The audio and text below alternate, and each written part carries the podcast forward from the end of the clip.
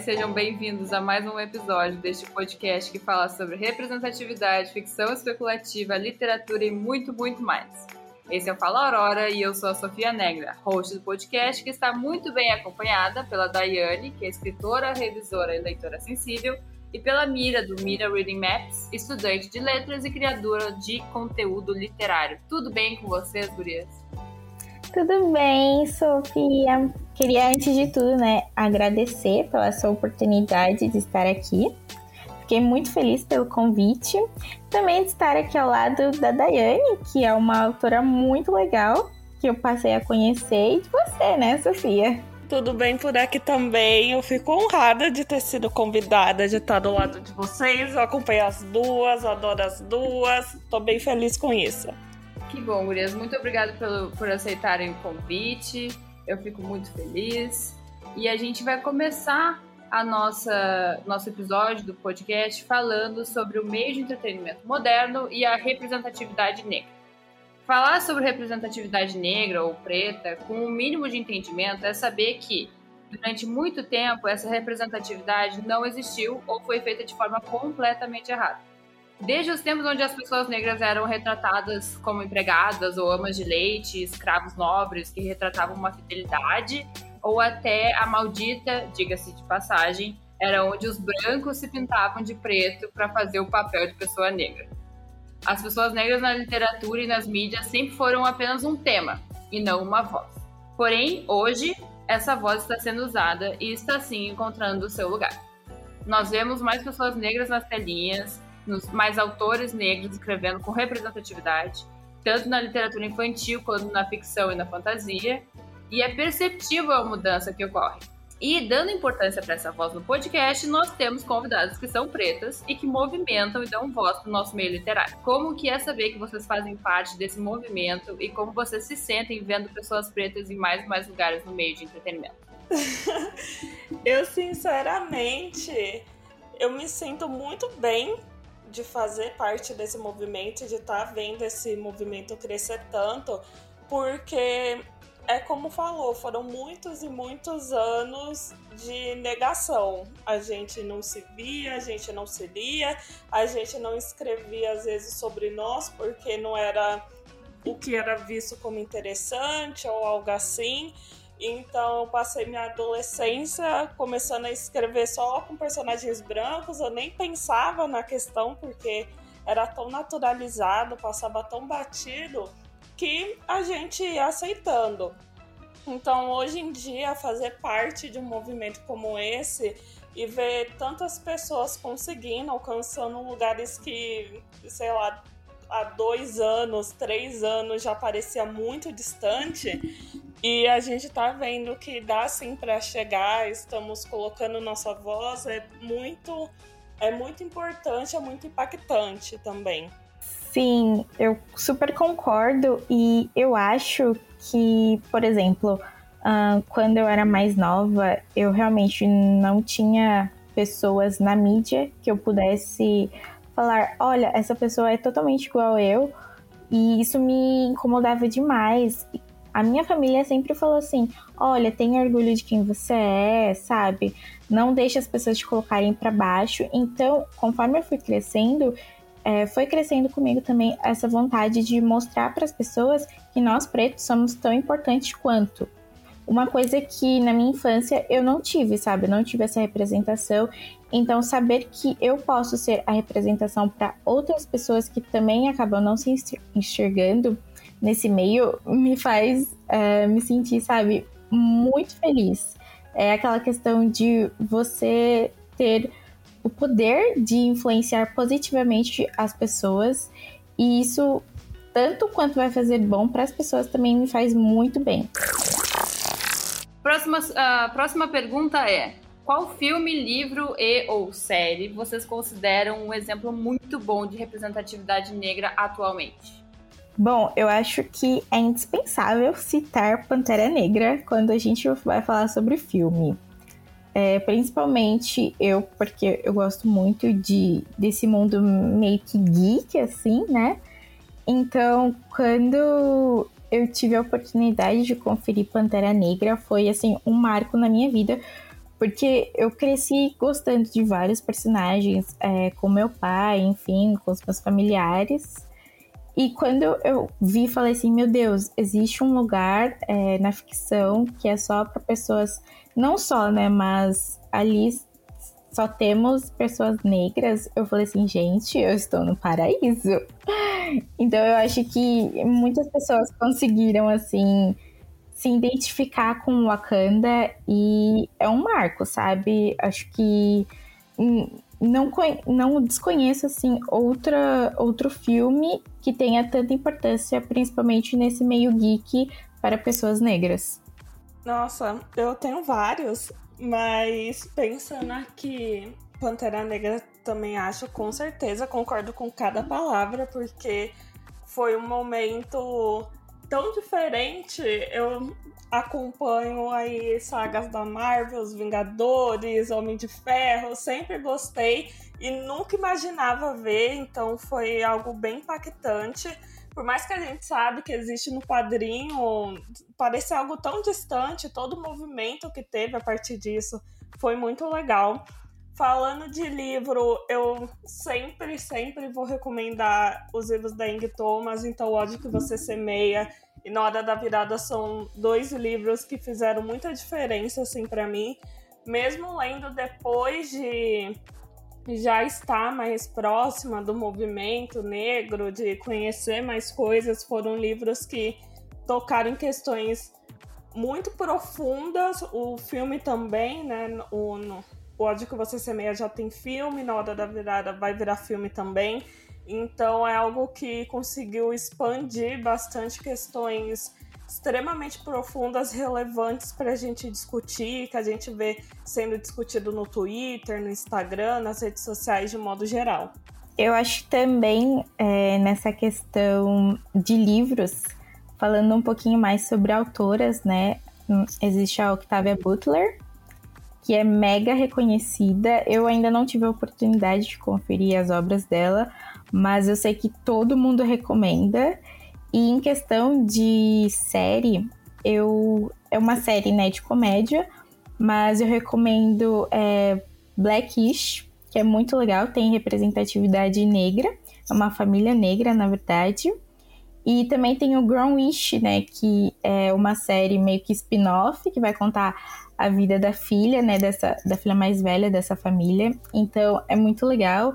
Tem questões de comédia, mas também se aprofunda em várias outras questões e também puxa muito sobre aquela aquela visão de que não é só porque somos negros que temos que sempre falar sobre as dores de serem de ser negro, né? Então, ela vai contar sobre coisas do dia a dia que a gente passa normal, só que com representatividade negra. Ah, muito obrigada pela, pelas indicações. Dos livros e do movimento, a gente passa para falar que hoje, por exemplo, que ainda ocorre a pandemia, que a gente usa muito a internet, ficamos mais ligados no que rola na TV, nós temos um grande exemplo de uma mudança, o BBB. Nosso queridinho Big Brother Brasil, com metade dos participantes negros e a outra metade de brancos. Esse simples fato fez com que muitos amigos meus, por exemplo, vibrassem. E é uma realidade que a gente espera, espaços sendo divididos com igualdade. Mas mesmo com esse lado positivo, uma das coisas que vem chamando minha atenção é que a militância da Lumena e da Carol Conká, que usam de um movimento sério para buscar na busca da igualdade em jogos na, em discussões de jogo na casa.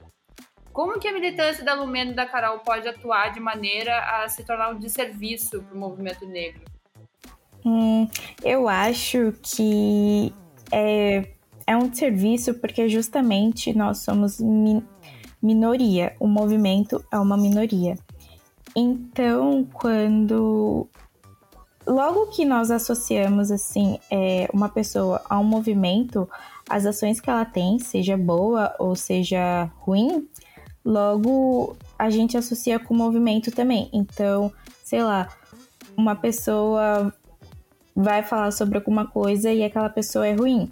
Você, você automaticamente acha que por ela ser de, de algum lugar, o que ela tá falando, sabe? A pessoa dela também é ruim, é, todas as falácias dela, tudo é ruim. Então, eu acredito que elas entraram com, com essa questão de falar, olha, temos representatividade aqui na mídia, num reality show que é, é mundialmente conhecido, né? Existem vários países aqui no Brasil. Só que elas acabaram pecando porque elas foram muito nessa questão de ser extremista.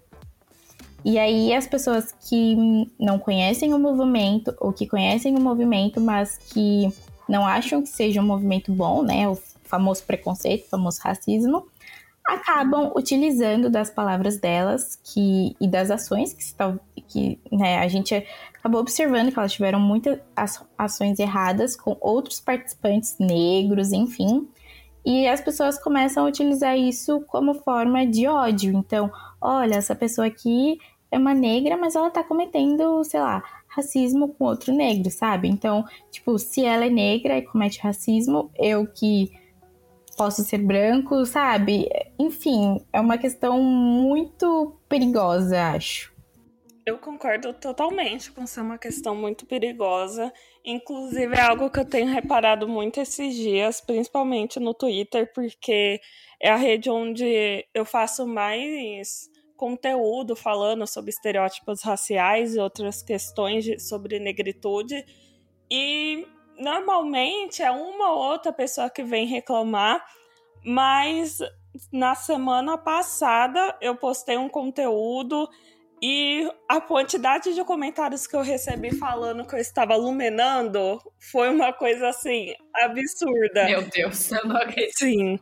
Então, as pessoas olham para aquilo, claro, ela a Lumena exagera em vários momentos, em várias questões, mas essa banalização acaba gerando esses discursos dessas pessoas que estão só esperando uma oportunidade para ir lá e atacar a gente.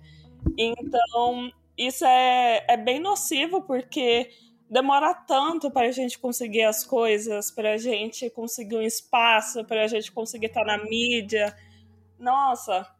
E aí, quando você consegue assim, sabe? E é, é muita pressão que já se coloca nas pessoas negras para elas serem perfeitas e excelentes, e qualquer coisa fora na curva já vai dar problema mas elas foram para um extremo tão impensável que a gente vê, eu vejo aquilo, eu fico chocada, eu não quero acreditar, sabe, que tá acontecendo, que não sei se a pessoa não tem consciência, se tem consciência e faz mesmo assim, mas é muito complicado. E a longo prazo, eu acho que vai piorar muito ainda a situação. Vai continuar isso, isso vai se reverberar por muitos meses nas redes e a tendência é ir ficando pior e mais violento e acabar gerando silenciamento. Sim, mas é justamente isso. É a questão de existir é, uma minoria daquele movimento e por pela pessoa ser minoria, você achar que ela representa to totalmente o movimento. Coisa que não é assim, sabe? Tipo, por exemplo, o prefeito, o prefeito não, o presidente, ele deveria, né, ser a voz do povo, mas não tá rolando. Então não dá para você sempre associar, sabe, tipo, aquela pessoa a tudo. Sim, eu, como eu não tenho não tenho voz para isso, porque eu sou branca, eu não tenho que falar nada, né? Mas mesmo assim eu vou dar meus dois centavos, porque eu, eu sou eu e eu sou falante, daí eu acabo falando mais do que. Enfim. Mas é que eu, eu acredito que eu fico puta com os brancos, sabe? Porque. Não, na real, eu fico puta. Eu fico puta, porque assim, é impressionante como tem branco que acha motivo no cu pra falar de um movimento inteiro. É tipo eu usar, ah, meu Deus, a Lumena fez isso, a Carol fez isso. Gente, elas fizeram isso porque elas são pessoas ruins, não porque elas são negras. Entendeu? E como que é lidar com os brancos Fiuk? Que eles sabem, entre aspas, que eles são os privilegiados, mas eles não conseguem direito usar esse privilégio para melhorar e ajudar o movimento. Eu amei tanto essa pergunta, de verdade. Porque é um assunto que eu acho que às vezes a gente fala pouco. Porque eu vi algumas cenas do filme que eu não sabia se eu ria, se eu, se eu ficava chocada, se eu falava, nossa, é isso, sabe? Aquela coisa da pessoa tá falando meio óbvio ou falando mínimo, tipo, olha, no mapa tem negros e as pessoas ao redor estão, nossa, isso aí. É isso que vai mudar o mundo, sabe? É aquela a síndrome do, do branco salvador, né? Que ah, porque eu fiz, eu falei que o racismo é errado e pronto, fiz a minha parte na humanidade, agora vai todo mundo consentir e falar, sim, o racismo é errado. Pois é, isso tá tão é, longe. Parabéns, você falou o mínimo. Exatamente, isso tá tão longe da realidade. E o problema é que você pode até ser assim, você reconhece seus privilégios e você chora porque você é um homem branco hétero, mas no dia a dia você não tá fazendo nada, sabe? Você você às vezes não tá ali na luta, você não tem no seu círculo de amigos pessoas diversas, você não, não tenta conversar sobre outros assuntos que não seja, por exemplo, conversar com a gente sobre raça. Às vezes é, a pessoa tá falando. É muita a situação do Phil Calmena, parece que ele só chega para falar com ela dessas questões, sabe? Então fica uma coisa tão vai cansando, vai cansando, vai cansando e acaba perdendo toda a credibilidade que a pessoa queria ter. Então acho que é, é, é, difícil de lidar, porque nem sempre a pessoa tem consciência do que ela tá fazendo, mas às vezes tem que parar e falar, olha, não é bem por aí. Tanto que ele só fala com ela sobre questões raciais e sobre questões de injustiça. Sim, e como se ela estivesse ali para é. ser professora dele, e não é bem assim. Nossa.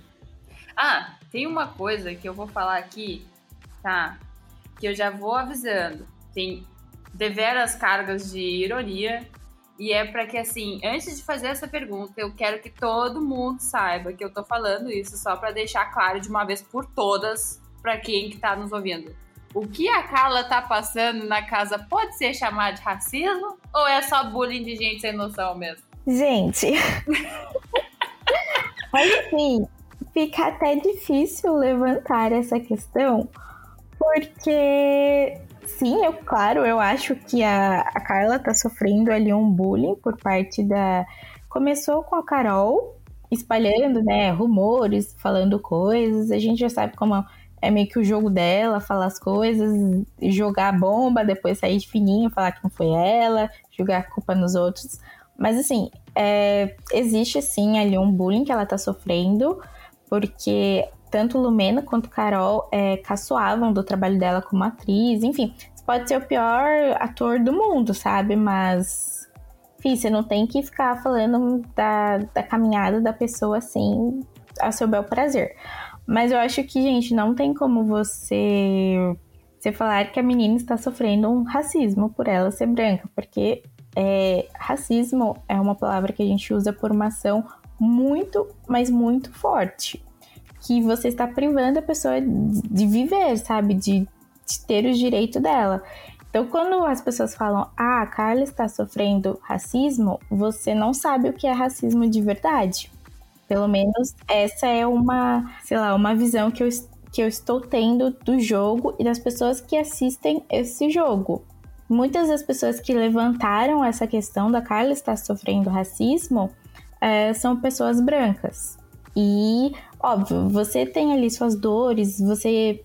Não sei, enfim, você já pode ter passado por vários preconceitos ao longo da sua vida. Mas racismo é realmente uma coisa, assim, gente, muito difícil. Então. Não, você... assim, ó. Sinceramente, o branco que fala que, ah, meu Deus, sofri não sei o que, tal, tal. Beleza, filho, tu sofreu, mas tu nunca vai saber como é que é sofrer e entrar nos lugares e ser julgado só pela cor da tua pele. Porque tu é branco. Tu não, tu, a pessoa não sabe. Falar que racismo, que a cara tá sofrendo racismo é idiotice. A galera não entende. Ai, tá um ódio. É muito isso. Eu lidei com uma pessoa na faculdade, onde a gente, né, não espera, que um dia virou para mim e falou: dentro desse discurso. Ah, mas me chamavam de leite azedo, sabe? Quando eu era criança. Então eu sofri racismo também igual você. E aí, nesse dia eu virei pra ela e falei, tipo, olha, fulana, quando eu sofria racismo na escola, eu chegava em casa, eu ia tomar banho, eu me esfregava por horas no chuveiro porque eu queria ficar branca, eu queria arrancar aquela pele porque eu não queria aquilo. Quando te chamaram de leite azedo, sua reação foi o quê? E aí ela ficou tipo, ah tá. entendi um pouco a questão. Não sei se ela de fato entende, mas pelo menos nunca mais veio falar comigo disso. E eu acho que é, é muito isso, a gente não pode botar tudo na mesma caixinha. Não dá para ficar comparando, sabe? É, são coisas muito extremistas que acontecem com as pessoas que sofrem racismo e as pessoas elas querem julgar é, ou colocar na balança, sabe? É, bullying é uma coisa também impensável que você. É, pessoas fazem que não, não é uma, uma ação boa. Só que o racismo, gente, ele tem, sabe, um peso muito grande. E ele vem de muito, muito tempo, sabe? Enfim, não sei nem o que dizer. Essa pergunta só foi para deixar bem claro, gente. Não existe racismo contra a Carla. Vocês estão doidos. Quem fala isso é doido. Então não, não, não faz sentido. Mas do BBB para literatura, nós tivemos o caso do Lucas Penteado, né? Que infelizmente saiu do jogo e que levantou discussões muito importantes sobre bissexualidade e ser bissexual e preto, porque afinal nós tivemos o primeiro beijo entre homens no BBB e os dois eram pretos. E a reação da casa foi algo assim, ó, decepcionante, porque além de tudo tiraram a sexualidade do menino. E nós que amamos e falamos de livros e as retratações neles, a gente sempre busca essa representatividade que abrange diversas minorias e discussões. Esse ano, por exemplo, a gente teve um lançamento ótimo do Stefano Volpe chamado Homens Pretos Não Choram, que junta sete crônicas que quebram paradigmas e estereótipos do homem preto na sociedade.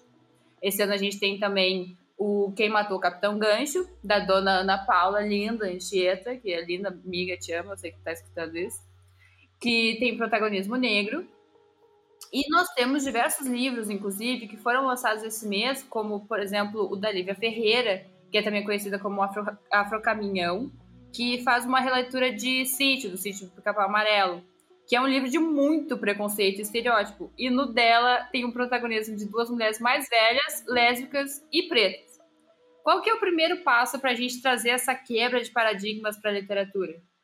Bom, eu acho que o primeiro passo é justamente uh, termos voz e sermos ouvidos, porque nós queremos esse tipo de conteúdo, né, na literatura, e as pessoas que trabalham no ramo literário, editoras, enfim, todo esse pessoal precisa realmente começar a virar o olho e falar: olha, se tem autores, pessoas que produzem esse tipo de conteúdo, se tem público, por que não damos, sabe, o de, a devida atenção? É, eu participei do Fevereiro Sáfico, né? Que aconteceu agora em fevereiro. E foi uma maratona literária muito legal, porque eu consegui conhecer várias pessoas que escrevem uh, livros sáficos. Eu consegui realmente expandir, assim, é, as minhas leituras. E o que acontece é, existem muitos autores que são independentes e que eles têm ali uh, poucos leitores. Eles escrevem muito bem, são talentosíssimos, mas as pessoas elas não têm é, acesso na mídia, talvez, às vezes, para que elas cheguem até esse tipo de conteúdo. Então é justamente ser visto. Que está faltando são as pessoas se ligarem de que esse conteúdo existe, pessoas querem consumir esse conteúdo e nós precisamos mostrar esse conteúdo. Eu concordo que é exatamente esse o caminho eu acho que a gente viveu no mercado literário muito tempo sem discutir tanto essas questões, ou quando essas questões eram discutidas, por exemplo, no Notepad era uma coisa ou virava algo superficial, ou virava nos grupos de Facebook, por exemplo, uma chuva de comentários horríveis, sabe? Então era algo que não dava nem para colocar em pauta. Então aproveitar que isso está em pauta para abrir os horizontes, abrir as oportunidades e também pensar muito numa questão de avaliação mesmo. Tem um texto que eu gosto muito que foi postado no Resistência Afro Afroliterária que fala sobre nós, autores negros, não sermos melhores porque a gente quer, mas porque a gente precisa ser, senão a gente não chega em lugar nenhum. Não só como autores, né, mas em qualquer aspecto da nossa vida já vem esse paradigma de ter que ser duas vezes melhor. Então, às vezes, a primeira barreira já tá aí, sabe? Então, isso dificulta a gente entrar no mercado, isso dificulta a gente expandir a nossa voz, isso dificulta a gente alcançar outras pessoas como nós também. Às vezes você fica preso numa bolha pequena e é difícil você sair de lá, então esse movimento que está tendo no mercado literário, seja independente ou das editoras, de investir mais nisso é extremamente importante. E tem que continuar e ser cada vez mais para a gente conseguir quebrar esse paradigma através da literatura também. Sim, e eu vejo que uh, normalmente, sempre que as pessoas uh, vão recomendar livros, isso é uma questão que eu sempre bato muito na tecla. É, você às vezes recomenda um autor preto e aí as pessoas falam, tá, cadê mais? E as pessoas não sabem dizer. Então, é sempre essa questão de que é, nunca pode ter vários, sabe? É sempre um que tem que representar todo mundo. Não, temos pessoas extremamente talentosas, sabe? Tipo, no cenário literário nacional, que as pessoas elas não olham, não vão atrás, sabe? E às vezes a gente fala que, ah, sim, tem que colocar ali é, em destaque, tal, tal, tal. Mas, cara, tem muita gente. Então, é mais questão de você estar aberto a procurar esse tipo de conteúdo. Ah, você quer ler um, um ator nacional? Toma aqui uma, uma lista com 10 pessoas. Não é só é, um autor nacional preto e 10 brancos, entendeu? As pessoas têm muito esse paradigma de que é, tem que ter uma representação só, sabe? Duas pessoas não meio que não podem ocupar o mesmo local ali, sabe? Tipo, ah, para cada cinco pessoas brancas tem que ter um, um, negro. Não, não é isso que acontece. Nossa, eu concordo muito isso. Até eu. Bom, tu produz muito mais conteúdo literário do que eu, porque eu, eu meu Deus do céu, eu sou um desastre porque eu, eu, eu esqueço que eu preciso dormir, por exemplo, sabe? Daí eu fico, ah, tá, pode crer. Não, vou produzir. Não produzo nada, porque fico em volta de várias outras coisas, de trabalho, de escrita, de tudo, assim. Eu me esqueço que eu, que eu tenho tempo, sabe? Não tenho tempo, no caso. Mas uma coisa que é muito, muito real é que falta uh, no nosso meio literário a procura e a curiosidade, sabe? Se a pessoa tivesse o mínimo de curiosidade para para catar outros tipos de autores, não só aquela branca que escreve protagonismo hétero e que, tipo, não traz mais nada pra, pra mesa. Poxa, gente, vai ler Mara Sigval, entendeu? Que fala sobre índios.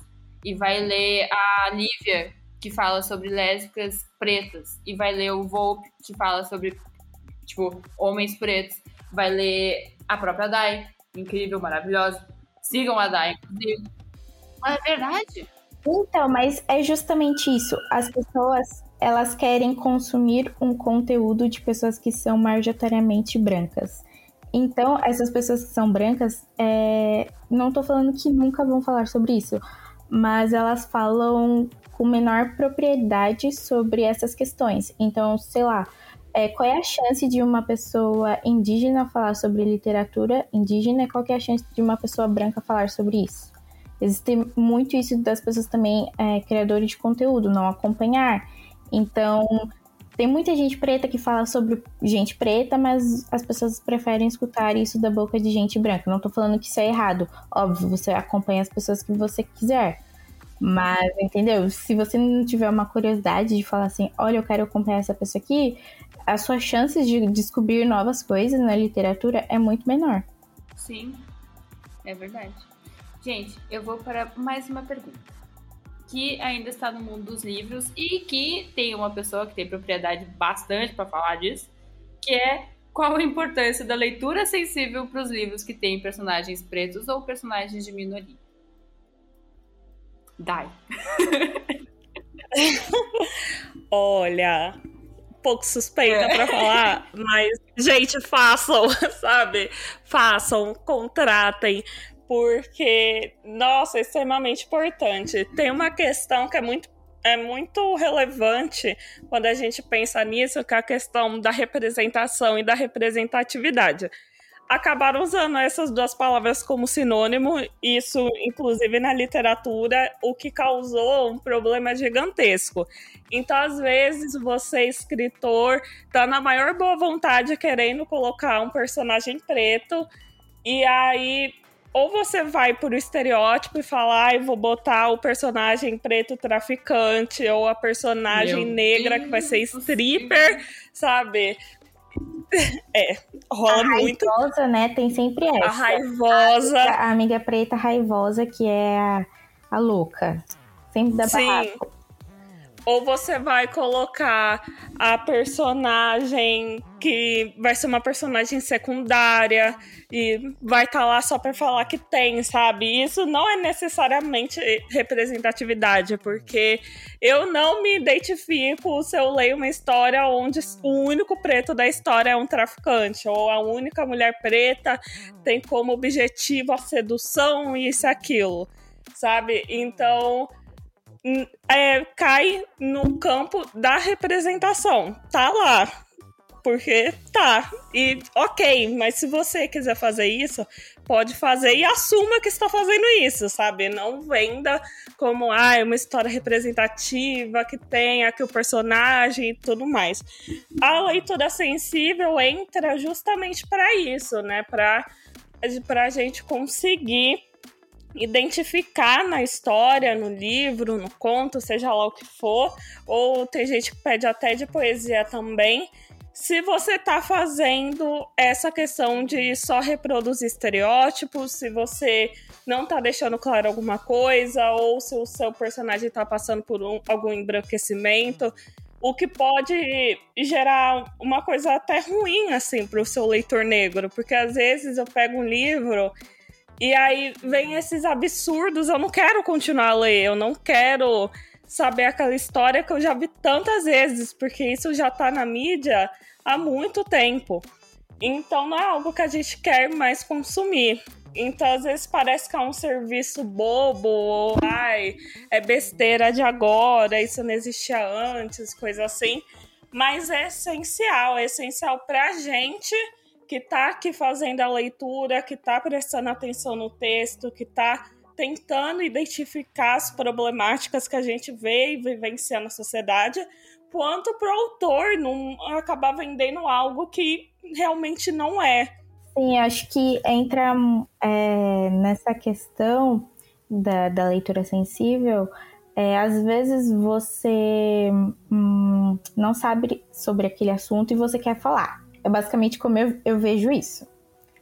Então, você não tem é, vivências próprias, e aí você, sei lá, acaba fazendo uma pesquisa, enfim, coloca o personagem ali que é de alguma minoria, e as pessoas que são daquela minoria, elas são diferentes, sabe? Não, não, não existe sempre uma pessoa que vai falar assim, sei lá, é, eu sou Ace. Não é porque eu sou esse que a Dai também vai ser do mesmo jeito que eu sou, sabe? São coisas diferentes. As pessoas elas são múltiplas, elas têm gostos diferentes, elas têm vivências diferentes. Então, quando você faz a leitura sensível antes de publicar algum livro, você está dando mais uma chance para que as pessoas elas não se sintam é, desconfortáveis com essa leitura, porque acho que aqui, né, todo autor que vai publicar algum livro, ele quer que as pessoas gostem desse livro. Então é muito frustrante tanto para o autor de às vezes receber críticas, tanto para a pessoa que está lendo, consumindo, sabe, aquele livro, falar: Meu, eu fui com sede ao pote e cheguei lá, fui, sabe, ladeira abaixo, porque é totalmente diferente do que eu imaginava. Gente, só pra, só pra eu perguntar uma coisa assim, Mira, tu é esse mesmo?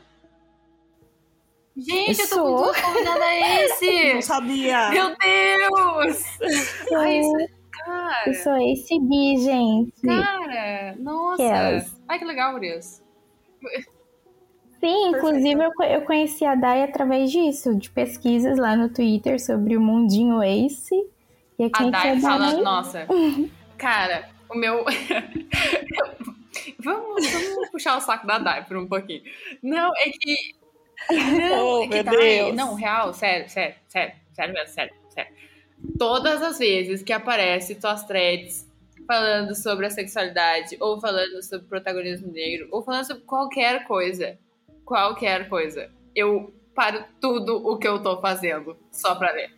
Sim, Porque... leio, leio. A thread tem tipo, é 12 tweets, eu vou lá, sento falo, olha, eu vou curtir um por um, vou ler um por Cara, um. mas é que, é que dá pra perceber Ai, que, tipo assim, tu explica de um jeito que qualquer pessoa vai entender, sabe? E são poucas as pessoas que eu conheço que têm essa habilidade de botar em palavras na escrita e explicar coisas para todo mundo entender. Isso é muito incrível. Parabéns. Ai, obrigada. Ai, gente, eu tô muito honrada. Você merece, você merece, Deus gente. Quero, é. quero, todo mundo aqui que está escutando esse podcast vá puxar o saco da Dai. Depois a gente fala todos os arrobas quando a gente terminar. Eu tenho mais uma pergunta. Que daí isso também pode, pode, pode. Tretas. Pode gerar tretas.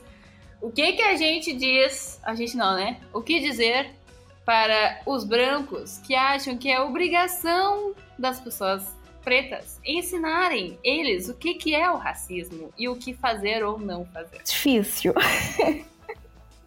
Complicado.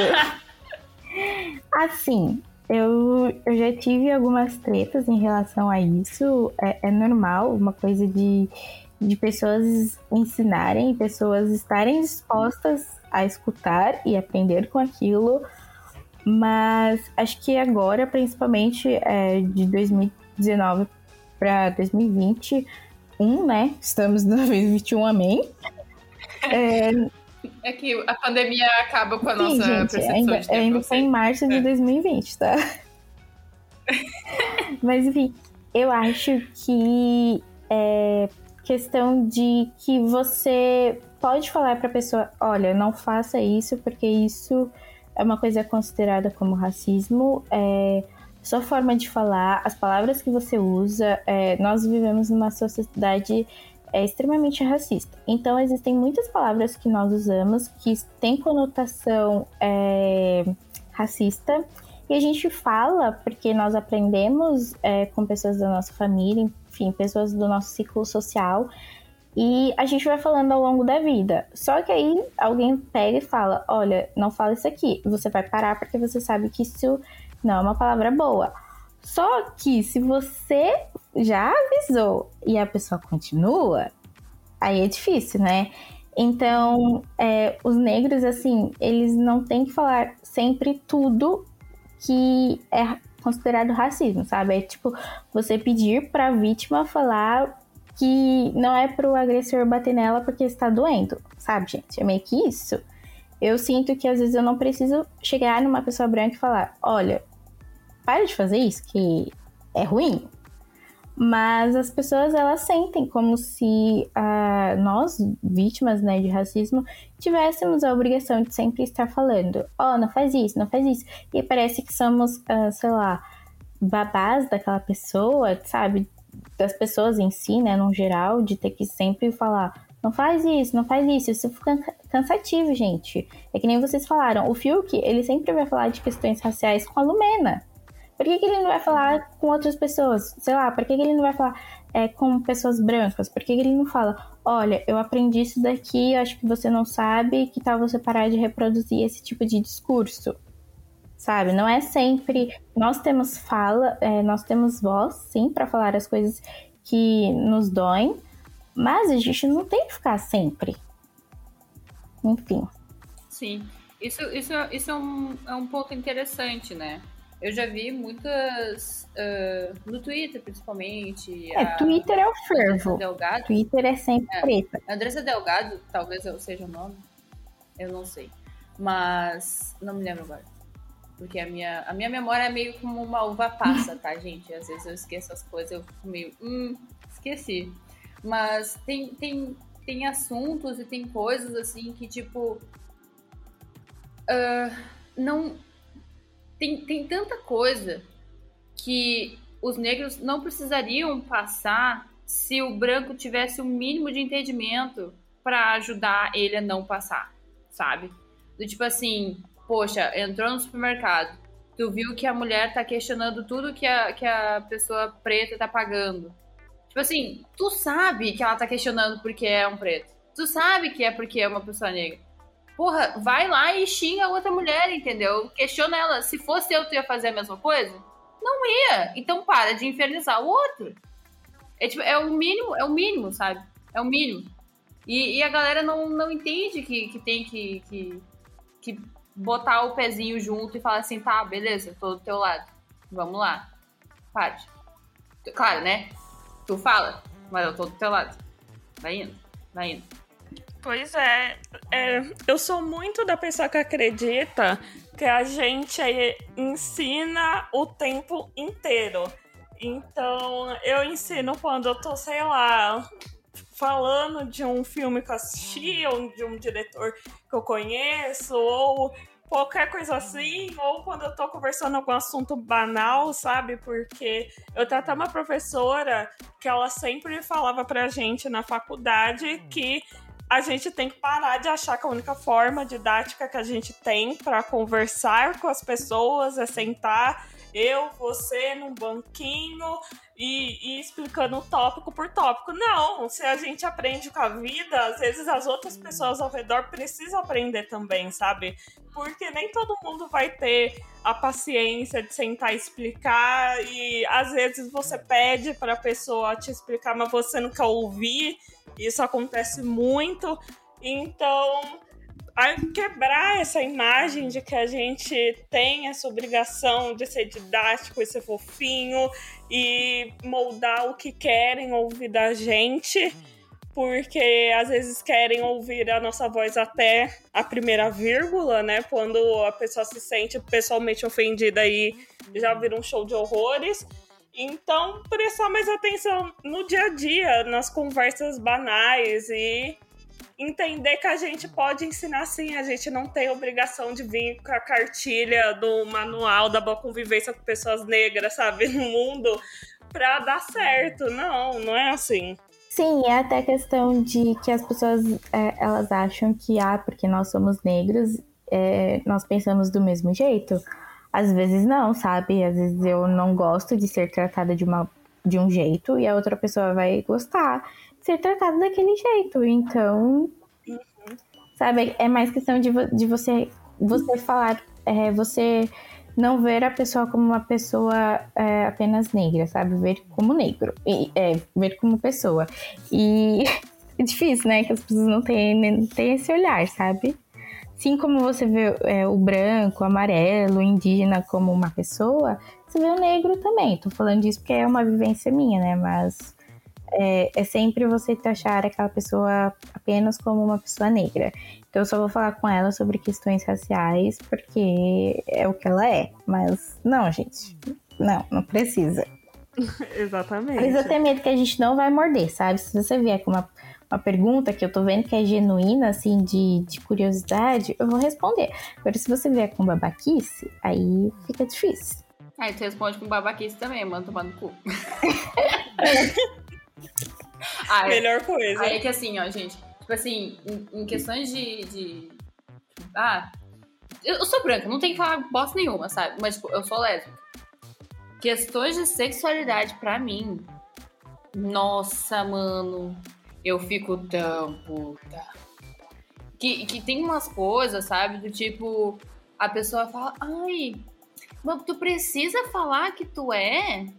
Tem necessidade de pegar na mão da, da namorada, sabe?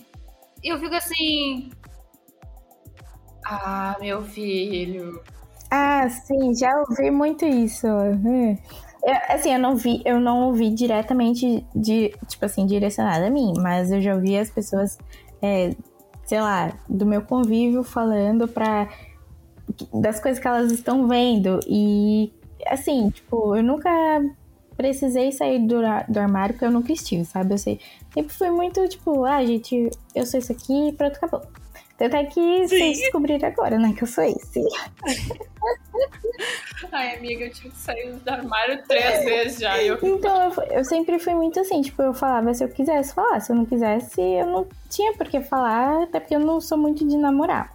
Mas, é, quando eu vejo também as pessoas falando sobre, sobre essas questões, é, de sexualidade, eu fico, meu, mas se o outro tá fazendo, porque isso aqui não pode? Ah, só porque são duas meninas, sabe? Porque que, sei lá, é, pai e mãe podem andar de mão dada, mas porque duas namoradas não podem?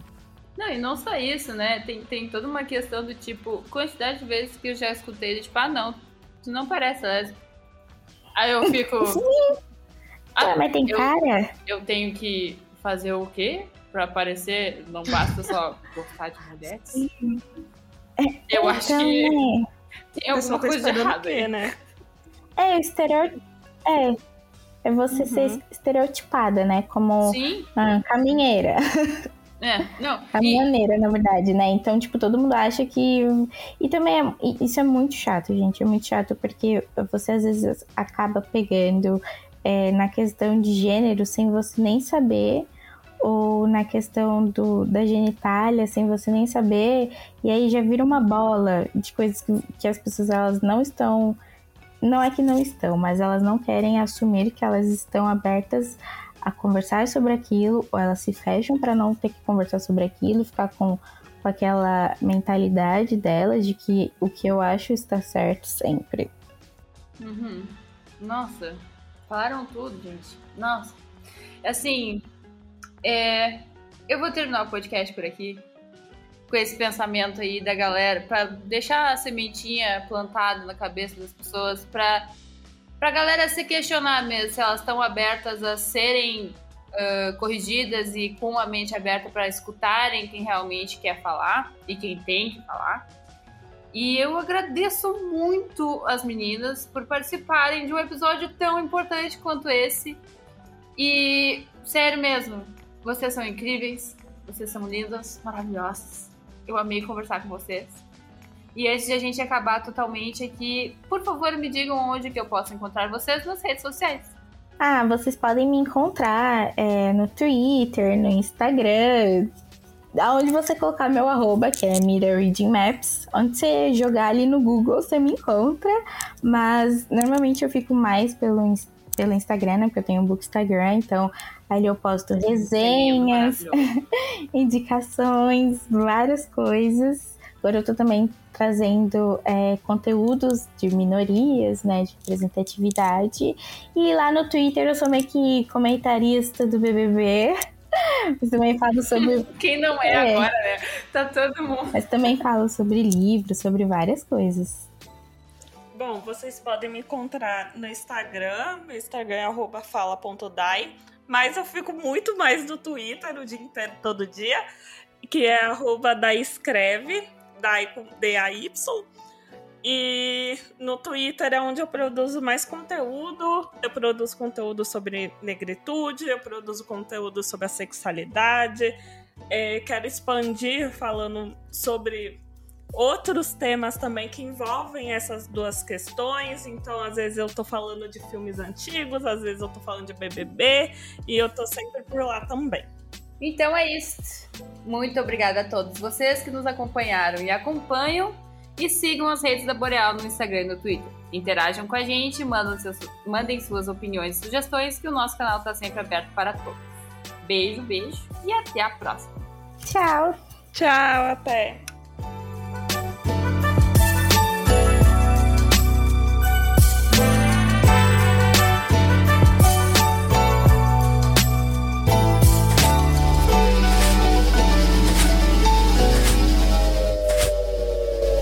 Podcast foi editado pela Miragem. Até o próximo.